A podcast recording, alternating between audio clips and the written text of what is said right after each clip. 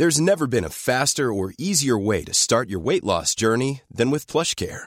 PlushCare accepts most insurance plans and gives you online access to board-certified physicians who can prescribe FDA-approved weight loss medications like Wigovi and Zepbound for those who qualify. Take charge of your health and speak with a board-certified physician about a weight loss plan that's right for you. Get started today at plushcare.com slash weight loss. That's plushcare.com slash weight loss. plushcare.com slash weight loss.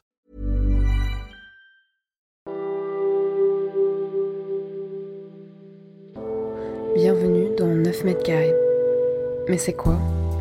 Un espace infiniment petit. Parfois, la douche est sur le palier. On y met un lit, quand on peut un minuscule bureau. Seule satisfaction, regarder depuis sa fenêtre les toits de Paris.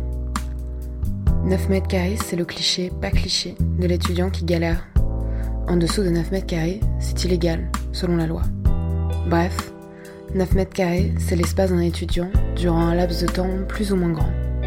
Et malgré toutes ces contraintes, se produiront des conversations, des questionnements, des peurs, des rêves qui mèneront un jour au diplôme. Alors au journal étudiant Sorbonne, on s'est dit que si on devait nous donner la parole, ce serait bien qu'on s'appelle 9 mètres carrés, histoire de souvenirs. Dans ce podcast, notre fine équipe d'étudiants en galère se retrouve à chaque épisode pour bavarder d'un thème, d'un questionnement, d'un phénomène, et on a plein de choses à en dire. Ce bouillonnement créatif est produit par Radio Grande Contrôle. Bonjour, bonsoir. Je ne sais plus comment euh, trop vous saluer en cette période qu'on ne sait même plus comment qualifier. Euh, alors, ben, on dit pandémie, on pourrait aussi dire euh, effondrement, crise, destruction, solitude. Pour les plus optimistes, on dit aussi euh, alternative, transition, introspection et créativité. Et puis pour d'autres, c'est le déni total. C'est essayer de garder les routines d'hier, manger, dormir, travailler.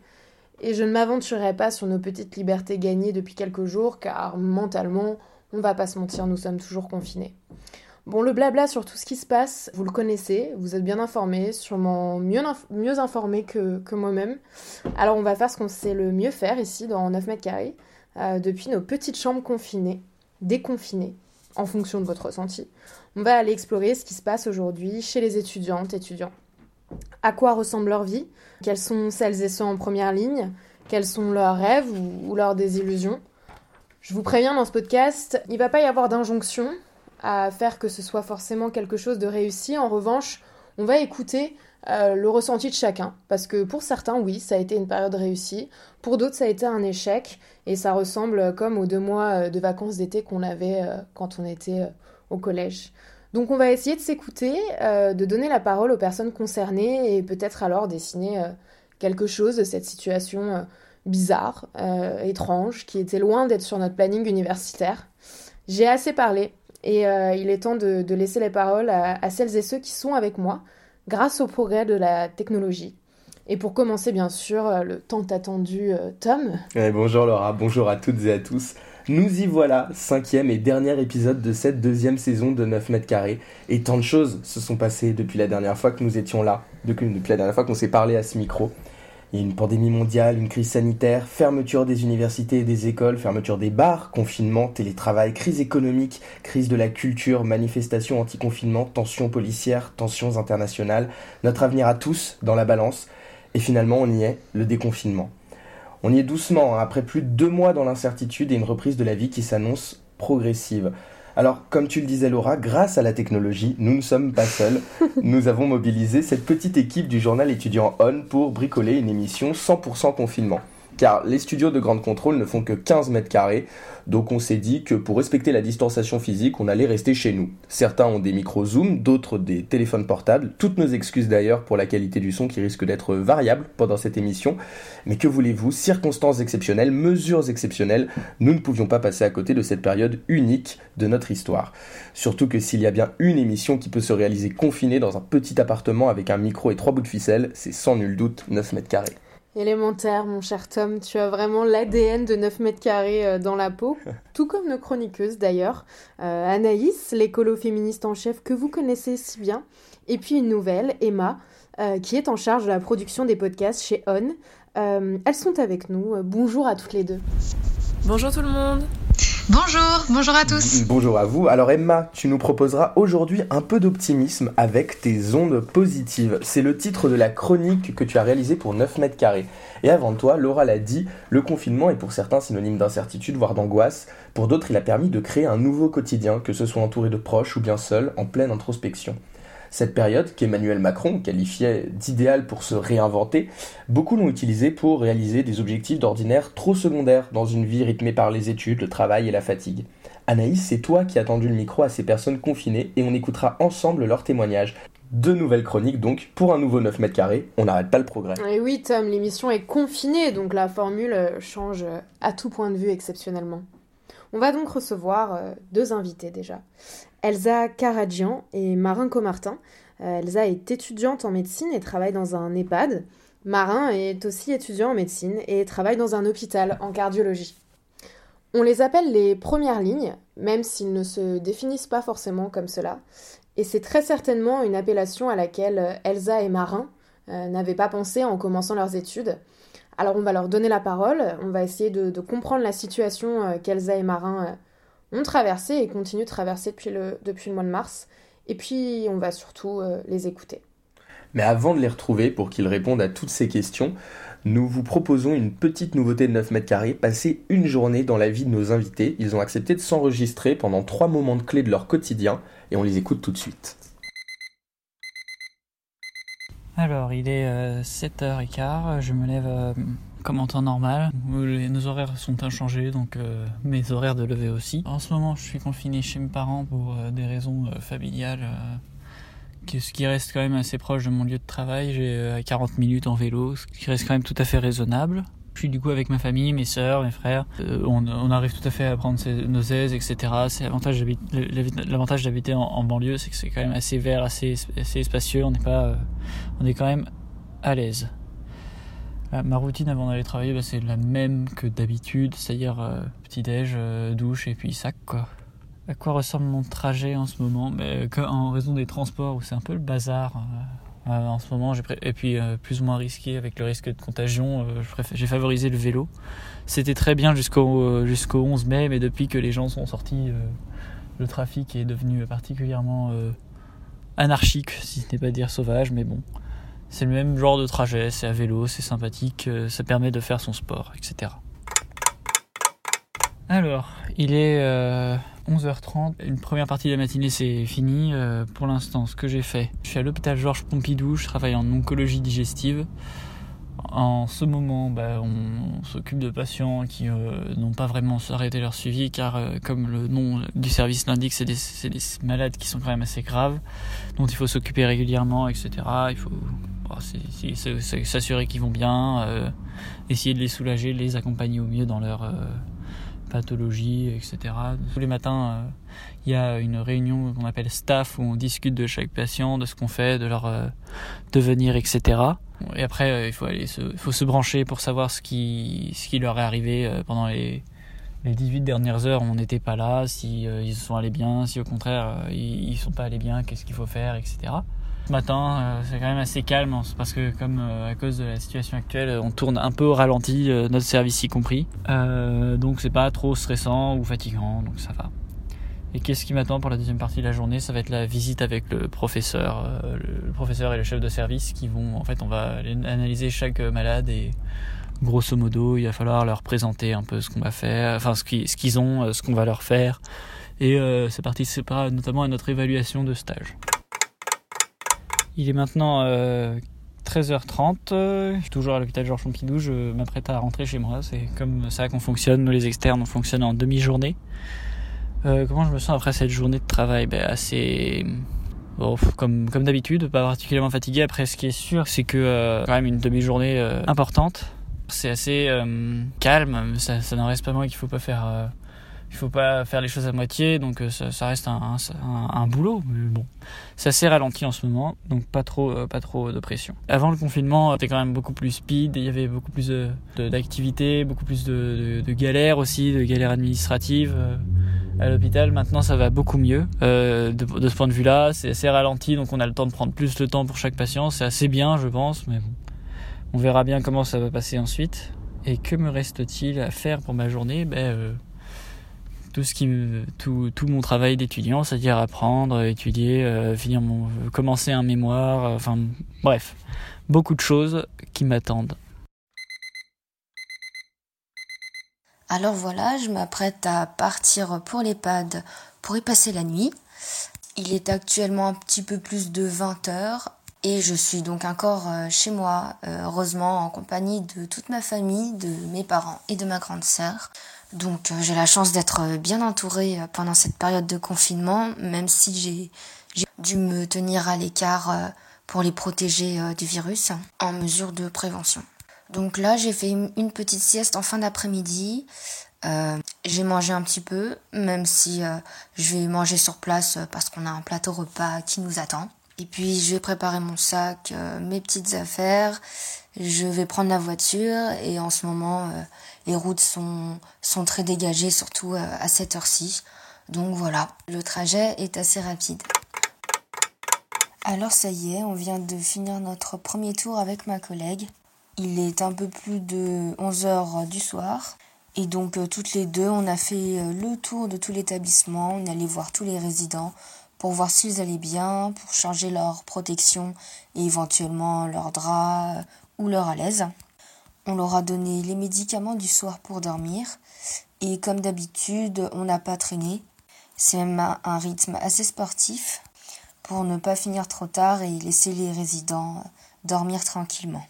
Donc là, on va pouvoir manger un peu et puis fermer les yeux, même si on n'est jamais à l'abri d'une éventuelle urgence pendant la nuit. Et puis, on va refaire exactement la même chose à 4 heures du matin. Donc, on va mettre le réveil et puis on va espérer que tout se passe bien. Donc euh, ma nuit s'est bien déroulée, on n'a pas eu de complications particulières. Je suis rentrée chez moi vers 7h30 et puis là il est déjà 8h30 passé. Donc euh, j'ai pris une douche et puis j'ai raconté un peu ma journée à ma mère. Comme toutes ces nuits-là à l'EHPAD, c'est difficile, c'est fatigant, c'est un travail qui est très physique quand même. Et puis c'est surtout le réveil à 4 h du matin pour le deuxième tour qui est compliqué.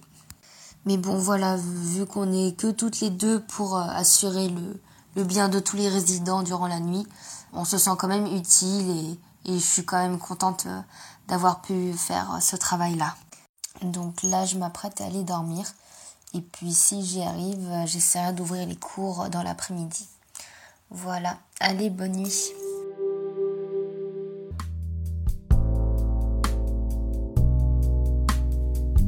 Vous venez de passer une journée dans, le quotidien euh, d'Elsa et Marin, euh, très certainement euh, différent du vôtre. En tout cas, Elsa et Marin, ce sont celles et ceux qui, depuis deux mois, ont été impactés directement par cette pandémie. Et on, on dit aujourd'hui en première ligne.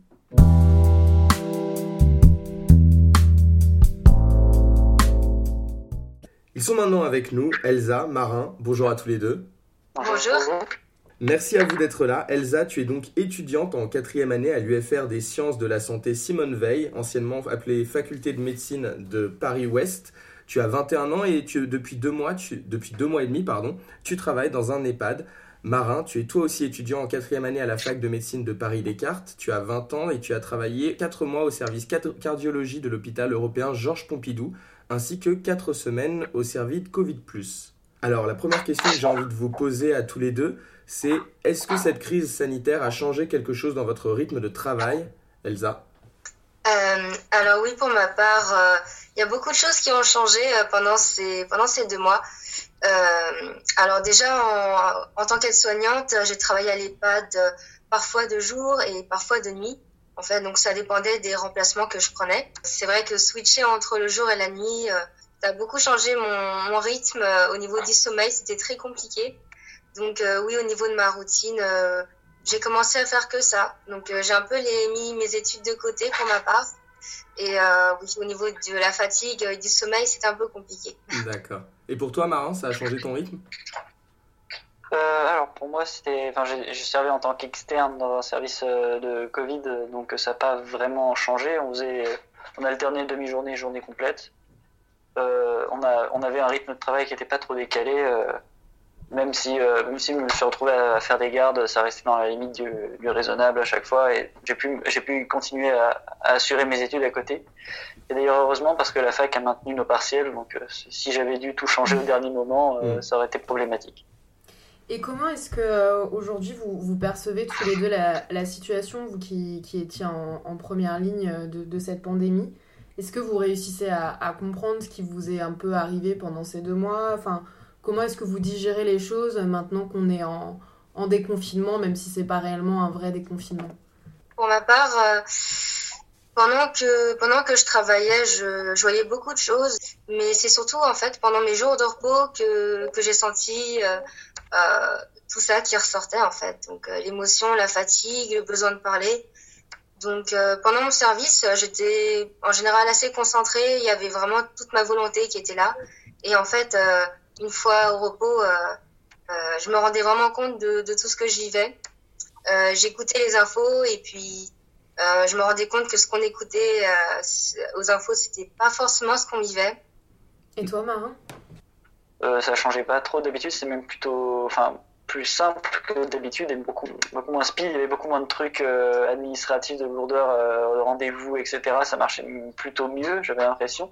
Et c'est vrai que, comme, comme Elisa, j'ai complètement arrêté d'écouter les infos, d'une part parce que c'était assez anxiogène, je trouve et euh, d'autre part parce que je, je faisais que ça de mes journées et puis euh, je perdais suffisamment de temps à essayer de comprendre ce qui se passait donc euh, au bout d'un moment j'ai abandonné. Par rapport à ce climat anxiogène justement on l'imagine ça, doit beaucoup déteindre sur les patients que vous rencontrez. Vous en avez peut-être rencontré qui étaient assez angoissés par le virus. Comment est-ce que vous, vous, arrivez à calmer cette peur face à l'épidémie? Est-ce que vous essayez d'ailleurs de calmer cette peur face à l'épidémie? Pour moi, l'EHPAD, euh, c'était encore euh, différent parce que la plupart des résidents, en fait, euh, au contraire, ils comprenaient pas trop ce qui se passait. Eux, c'était vraiment le, le, côté du confinement pour lequel ils ont beaucoup souffert. par contre, au niveau du personnel, oui, j'avais beaucoup de collègues qui, étaient très très anxieuses. elles pensaient à, beaucoup de choses qu'elles écoutaient à la télé, toutes les rumeurs qui pouvaient circuler. Mes collègues y croyaient et tout le monde avait peur. on discutait entre nous les midis pour essayer de comprendre, de débattre.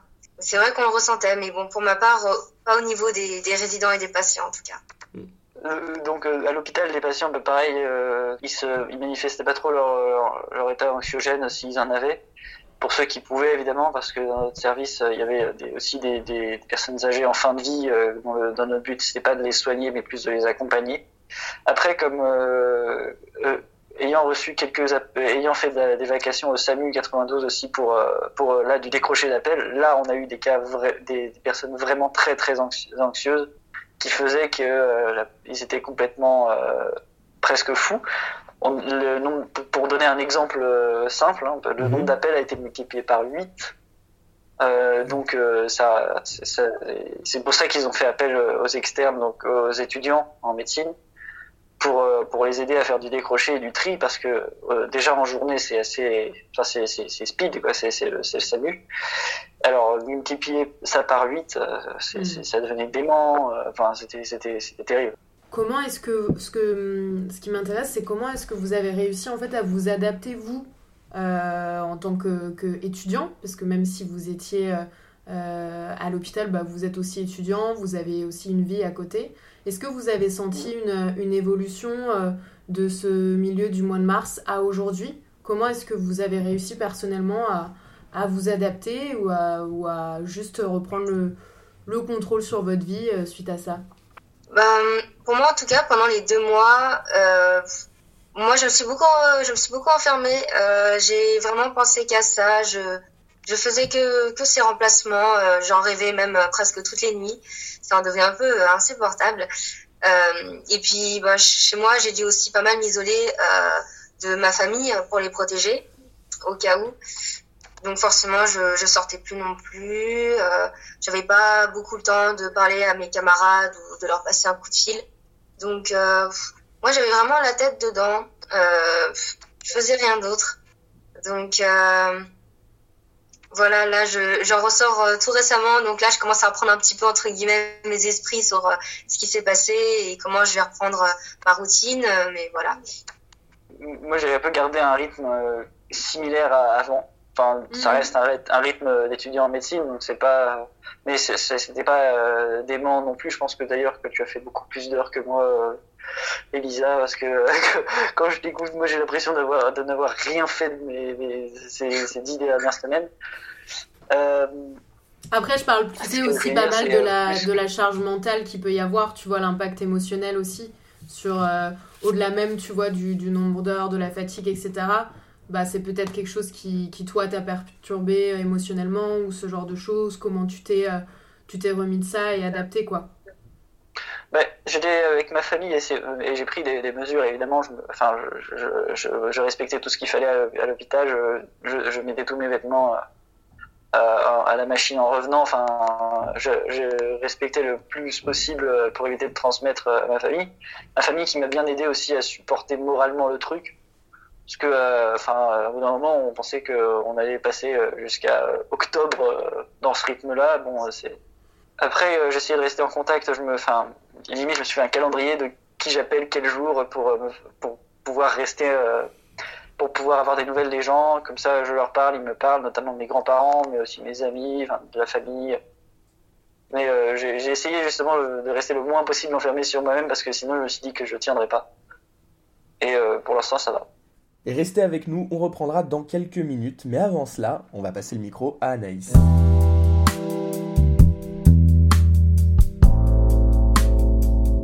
C'est maintenant l'heure d'écouter euh, celles et ceux qui ont répondu au, au micro d'Anaïs, les confinés.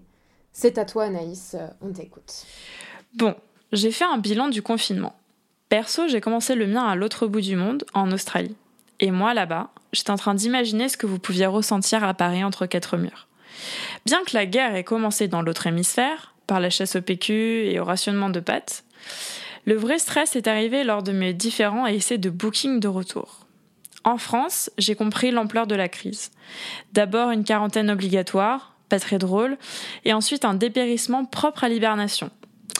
Effet néfaste sur la pilosité, l'amour de soi, mais surtout mon bronzage. J'ai commencé à métamorphoser à une petite mamie croisée d'une marmotte. Je suis allée sur les réseaux sociaux où les humoristes étaient clairement en train de devenir barjots.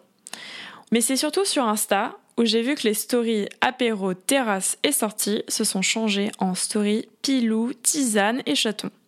Parce qu'en plus, on vous a grillé vos clichés de vacances 2019 et les take me back nostalgiques. On a arrêté avec les parades et les facettes pour prendre des nouvelles de nos amis, de nos parents, grands-parents, parce qu'on réalisait les risques pour certains. On est resté en contact virtuellement en faisant des apéros visio, des jeux de société en ligne, des journaux de confinement. Puis la solidarité sur les réseaux ou sur les balcons pour les soignants nous a rappelé qu'on était moins individualiste qu'on ne le pensait. J'ai eu le droit à de superbes histoires de confinement, rappelant les nouvelles habitudes de distanciation sociale. J'ai même une pote qui a retrouvé son crush Tinder à mi-chemin de leur appart et qui ne savait plus trop comment le saluer, serrer la main, faire la bise ou l'embrasser.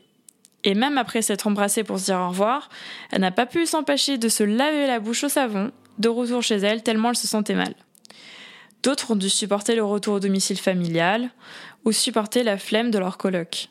Mais après tous ces moments de panique ou d'adaptation au confinement, il y a eu un moment où on a voulu profiter du temps, pour soi ou pour ses projets, car le confinement n'arrête pas la créativité. On écoute Yukiko, illustratrice japonaise. Je pouvais concentrer plus ma création personnelle. C'est-à-dire, euh, il y a des jours où j'ai décidé de dessiner que pour moi, euh, de prendre le pinceau et j'ai essayé plusieurs techniques euh, pour voir plusieurs différences de traits de pinceau, euh, euh, tester plusieurs mélanges de couleurs euh, pour essayer de faire quelque chose de nouveau. Axel, étudiante et réalisatrice de courts-métrages, a innové grâce au confinement. On avait vraiment beaucoup moins de ressources. Ça fait devenir assez créatif. Par exemple, on avait fait toute une histoire autour tout simplement d'un ananas et on se mettait à le personnifier et à créer une histoire. Ça, ça parlait un peu de la solitude aussi du confinement où, euh, finalement on, on, se retrouve à, à s'attacher à tout et n'importe quoi à cause de la solitude. Oui, ton ananas nous rappelle Wilson, le ballon de Tom Hanks dans Solo Monde. Et aussi, vous avez remarqué ce silence. Je me suis endormie sans le ronron des voitures et des mobilettes, comme dit ma grand-mère. mais avec le gazouillement des oiseaux. C'est un de ces moments qu'a vécu Louise pendant son reportage transformé en escapade. L'avantage d'être photographe en temps de confinement, euh, c'est que grâce à l'attestation de presse, on peut se déplacer vraiment quand on veut. J'ai fait une balade euh, assez atypique le 1er avril. J'ai choisi d'aller photographier toutes les places vides de Paris. C'était quelque chose d'assez exceptionnel et je suis vraiment contente d'avoir pu vivre ça grâce à mon métier puisque j'étais autorisée à le faire. Et, et c'est vraiment quelque chose qui était unique. Une balade à vélo où j'avais presque pas à tourner la tête pour vérifier s'il y avait une voiture tellement euh, c'était calme quoi. Vous avez vu passer les photos de canards à Répu ou des cerfs à Poissy? Il donnait l'impression de vérifier si les humains allaient bien. C'est ce que nous raconte Olwen, en Bretagne, le red chef de la rubrique écologie chez ON. Me concernant, je suis arrivé en Bretagne avant le confinement, donc j'y suis depuis fin mars. Et c'est vrai que je découvre quand même euh, une biodiversité euh, qui explose. Le problème, c'est que là, avec, on est quand même en, bah, période, euh, c'est en période estivale. Enfin, c'est les jeunes qui n'ont pas connu l'homme du coup. Et avec le déconfinement, je pense que si les gens ne, font pas attention, ça va faire beaucoup beaucoup de dégâts. Alors, et vous? Vous avez mis à profit le confinement Le temps libre pour créer, respirer, écrire Aimer les petits reins du quotidien, redécouvrir la nature, les gens, sans abandonner la solidarité dont on avait fait preuve. Parce que le naturel revient vite au galop. Alors continuons à faire notre pain maison.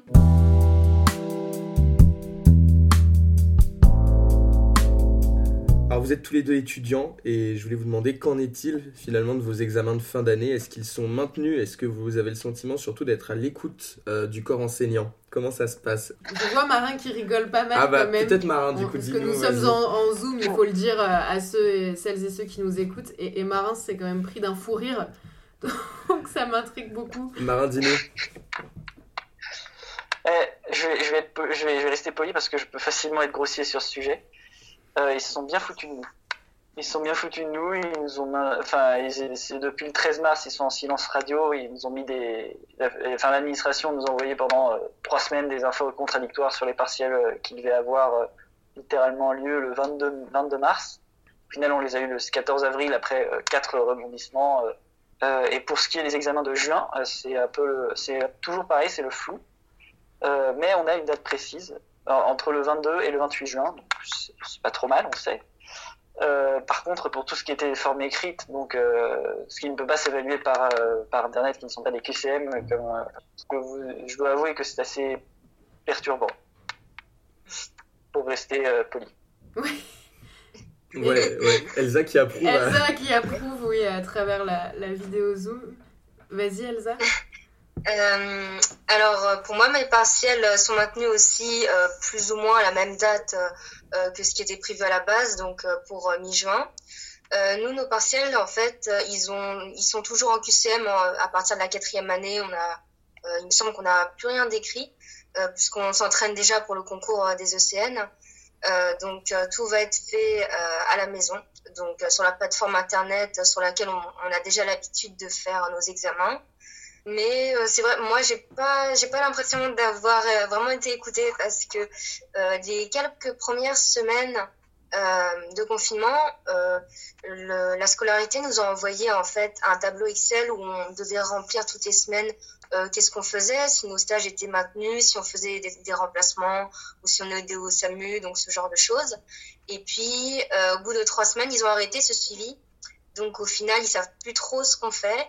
Et de manière générale, en fait, c'est difficile d'évaluer euh, s'il y a des élèves qui se sont beaucoup investis, d'autres qui ont dû rester confinés parce qu'ils étaient eux-mêmes malades, ou d'autres qui sont restés en stage. C'est vrai que le niveau, d'investissement, c'est difficile à évaluer. Et euh, moi, personnellement, je voilà, j'ai pas fait ça exprès pour faire plus que d'autres, ou je, je reproche pas non plus à ceux qui, qui se sont pas beaucoup investis. Mais euh, au final, des partiels, euh, il y aura beaucoup d'inégalités. Ça, ce sera évident, parce que même pour tout le monde, le confinement, c'est pas facile. Et je vois même des camarades qui ont tout simplement pas la motivation, en fait, de, travailler à la maison dans cet état d'esprit, cette angoisse constante. Mm. Et nous, nos cours, depuis le début d'année, depuis la quatrième année, ce sont des livres, en fait, ce sont les collèges qu'on doit apprendre chez nous. Donc, plutôt tout seul. Euh, donc on est déjà livré à nous-mêmes et avec ce confinement, euh, livré à nous-mêmes, ça veut dire qu'il y en a beaucoup qui ont arrêté de suivre les cours et, et de travailler en fait.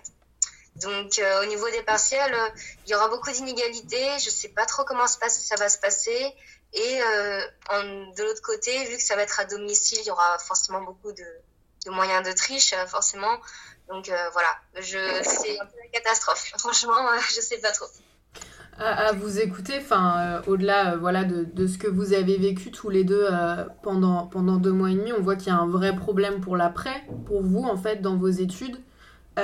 comment, là, on, on entend beaucoup d'angoisse, ou beaucoup juste d'agacement, de, d'énervement en restant poli, comme tu le dis, Marin. Comment est-ce qu'on voit l'après, en fait, quand, quand on est dans cette situation? Parce que tout le monde nous vend l'après comme quelque chose de nouveau auquel il faut penser. Euh, c'est une question très floue, mais euh, comment est-ce que vous, vous voyez l'après euh, avec ce que vous avez vécu et avec vos, vos ressentis aujourd'hui?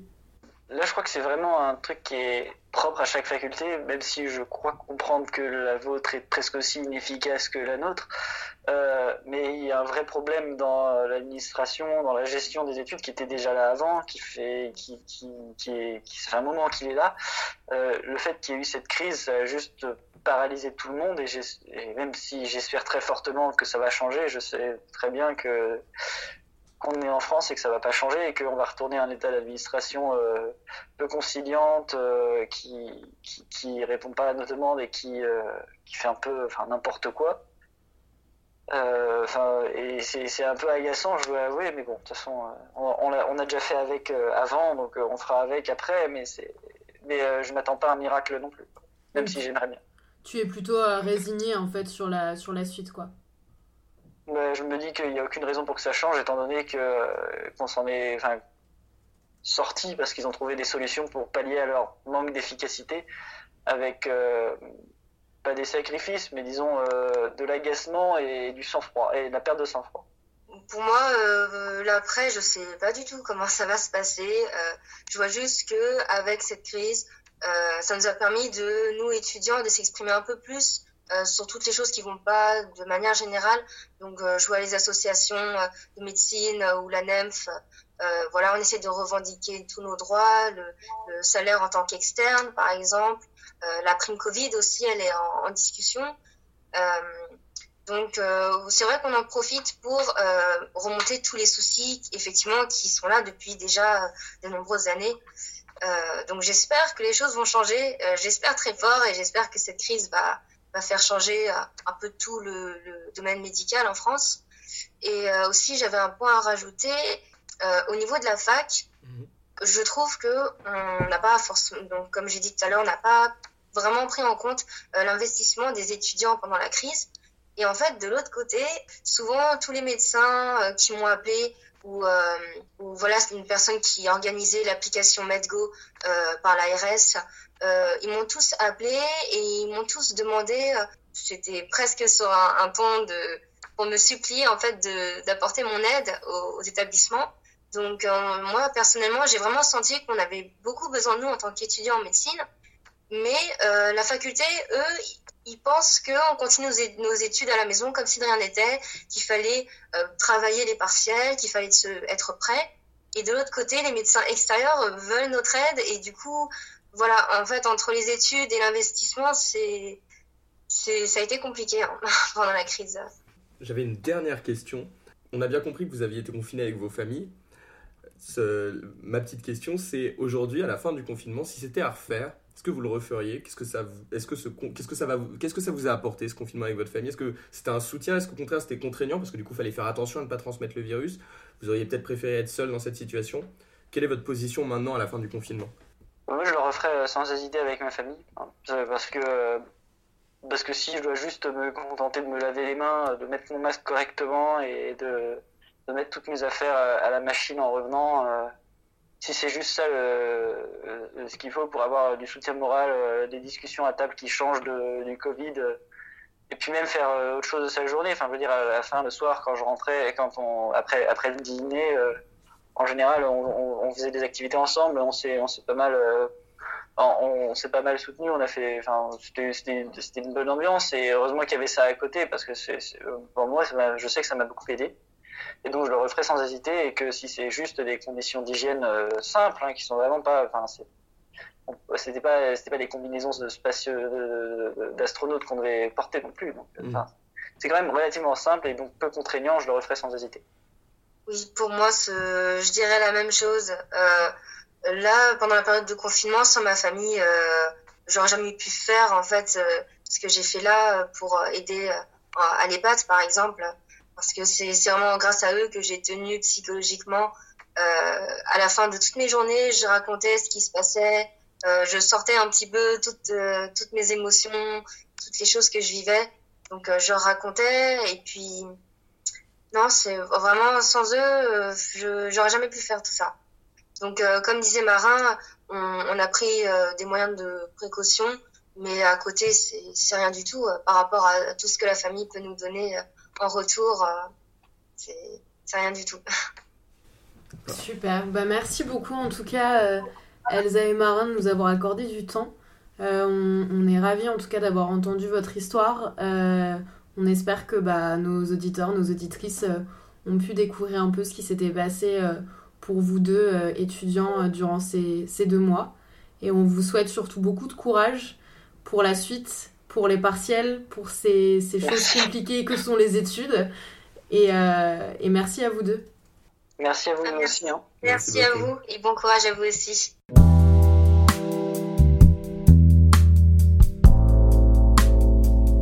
Et c'est à elle qu'on donne le mot de la fin dans cette émission. Emma, tu reviens sur nos 9 mètres carrés de réflexion avec une pincée d'optimisme.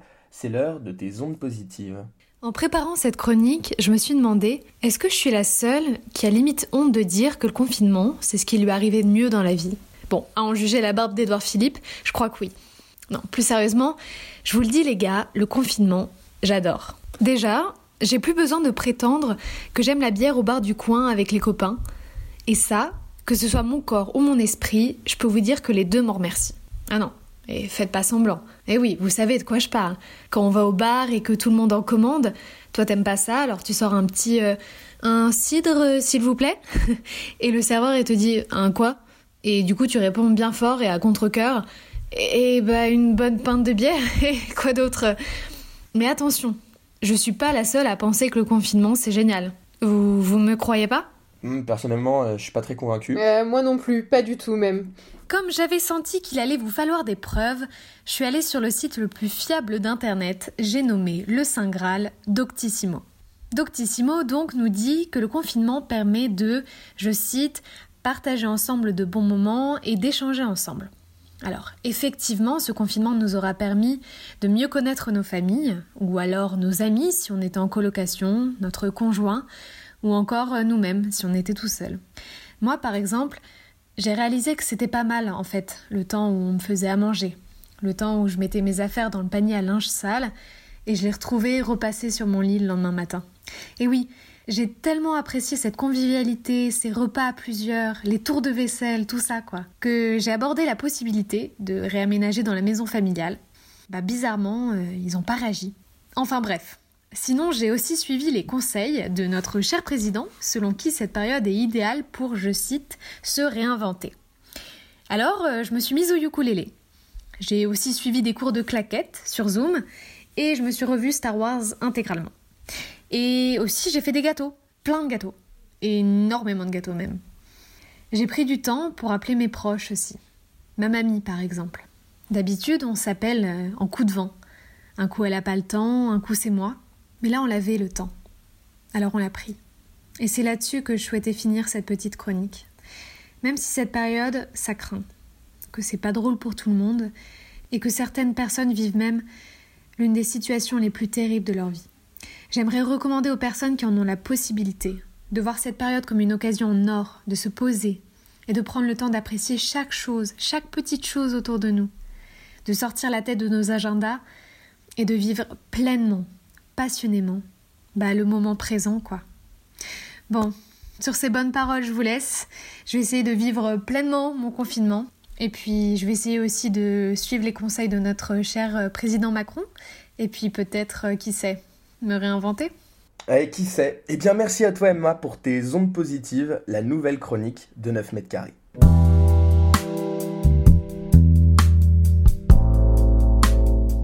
C'est l'heure de la fin de 9 mètres carrés. Euh, il était peut-être d'ailleurs un peu plus court que d'habitude parce que euh, à émission confinée, euh, le montage ne donne pas la même chose. En tout cas, on était vraiment très heureux, heureuses de faire cette émission malgré ces conditions. Cela nous permettra peut-être d'avoir une idée, d'avoir une vision des choses de ce qu'ont vécu les, étudiants. ça reste une période difficile. On espère beaucoup de courage et un monde d'après meilleur pour euh, ceux qui, celles et ceux qui bientôt rentreront euh, sur le marché du travail et seront euh, de véritables adultes. Pour moi, c'est la fin de, de 9 mètres carrés car je ne serai plus étudiante l'année prochaine et il est donc normal de laisser la place à celles et ceux qui, qui vont faire l'avenir. Je vous remercie donc pour ces deux saisons, ces deux années passées avec vous, étudiantes, étudiants. il y a eu beaucoup de turnover et puis il y a eu beaucoup aussi d'auditeurs et d'auditrices différents. Euh, ça a été un réel plaisir de partager euh, ce qu'on vit euh, quand on est entre les études et quand on grandit. Je laisse la place à celles et ceux qui feront l'association l'année prochaine et qui réinventeront sûrement le format à leur image. Merci Tom Merci et à, bientôt. Merci à toi Laura, merci pour tout ce que tu as fait dans cette association. On ne le dit pas assez, mais l'association ON, c'est beaucoup d'étudiants qui travaillent des années entières sur beaucoup de projets et quand on doit résumer les projets sur lesquels tu as travaillé, c'est il y en a trop. Alors je vais en garder deux.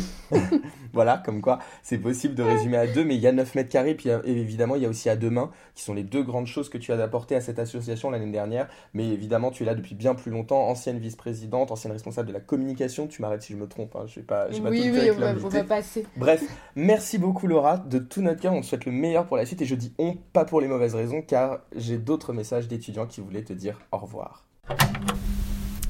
Coucou Laura, euh, juste un petit message pour te souhaiter plein de bonnes choses pour la suite. Euh, merci d'avoir été une super coprésidente et une super productrice de podcast. Euh, merci de m'avoir intégrée dans l'équipe 9 mètres carrés, d'avoir toujours un, œil bienveillant sur nos travaux, sur nos reportages, d'avoir été persévérante envers nous. J'ai beaucoup appris avec vous tous. J'ai adoré enregistrer les émissions avec toi, Camille. Euh, Tom, Kenza, Charlotte. Euh, je te souhaite de continuer dans l'audio et de faire euh, les projets que tu aimes. Et mention spéciale à toi parce que c'est grâce à un de tes podcasts que j'ai rencontré mon amoureux. Donc, voilà, merci beaucoup pour tout ça et plein de bonnes choses pour la suite. Bisous Coucou Laura, alors on s'est pas forcément connu cette année, mais je suis Sharon, j'étais la chef de service de la rubrique ciné cette année chez On. Et bah voilà, je te souhaite beaucoup beaucoup de bonheur pour la suite et merci bien sûr pour tout ce que tu as fait pour l'assaut, cet assaut qui est génial et qui nous permet euh, de faire plein de choses. Voilà, gros bisous. Salut Laura, c'est Thomas, merci pour tout et je te souhaite plein de bonnes choses pour la suite. Salut Laura, bah, c'est ton homonyme du journal. Voilà, juste pour te, pour te remercier pour tous les fabuleux projets que tu as amenés euh, à l'assaut au cours, euh, au cours de ces dernières années. Et puis pour te souhaiter bon vent et bon courage pour tous tes projets. Je te fais confiance, je sais que, que tu les mèneras bien. Voilà, salutations. Salut Laura, c'est Pierre, l'ancien de la rubrique cinéma. Alors ça y est, j'apprends que 9 euh, mètres carrés se termine et que toi aussi tu vas aller vers de nouveaux horizons. Donc euh, je vais te dire euh, bravo et merci pour tout ton travail à On euh, les, les, trois années où j'y étais. on se souviendra toujours d'un point culminant au, Festival de Cannes avec un certain Stan et un certain Lilian. et c'était vraiment très chouette ce voyage. Donc voilà, je vais juste te dire bravo pour tout et bon courage pour la suite. Salut Coucou Laura, merci pour tout pour tout ce que tu as fait pour nous, pour m'avoir fait découvrir la radio, pour avoir donné cette, euh, cette énergie à Grande Contrôle, à notre équipe. C'était vraiment super. Coucou Laura, merci à toi de nous avoir fait découvrir Grande Contrôle, de nous avoir permis de faire notre première émission avec euh, Mai 68. J'espère que tu en garderas de bons souvenirs. En tout cas, nous on en garde de très bons. Merci on t'embrasse. Coucou Laura, écoute un, petit message pour te souhaiter une, jolie route, aussi belle que l'aventure qu'on a, traversée tous ensemble. Voilà, je te souhaite un, un bon voyage. Coucou Laura, c'est Caro. Je voulais te remercier pour toutes tes années à On, tout ce que tu m'as apporté, et surtout pour 9 mètres carrés qui, comme tu sais, est un podcast très important pour moi et très beau. Tu vas nous manquer. Gros bisous. Euh, en tout cas, merci à tous. Merci d'avoir suivi ce podcast 9 mètres carrés, et on vous dit à l'année prochaine pour une nouvelle saison. Au revoir.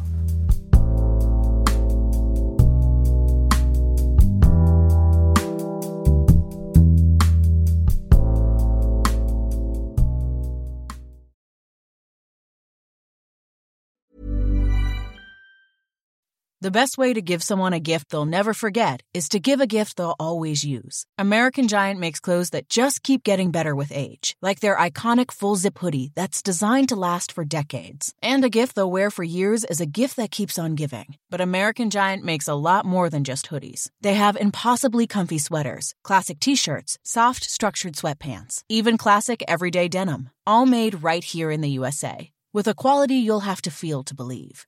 Be a gift giving giant this holiday season at American Giant.com and get 20% off your first order when you use code GratefulAG23. That's 20% off your first order at American Giant.com. Promo code GratefulAG23.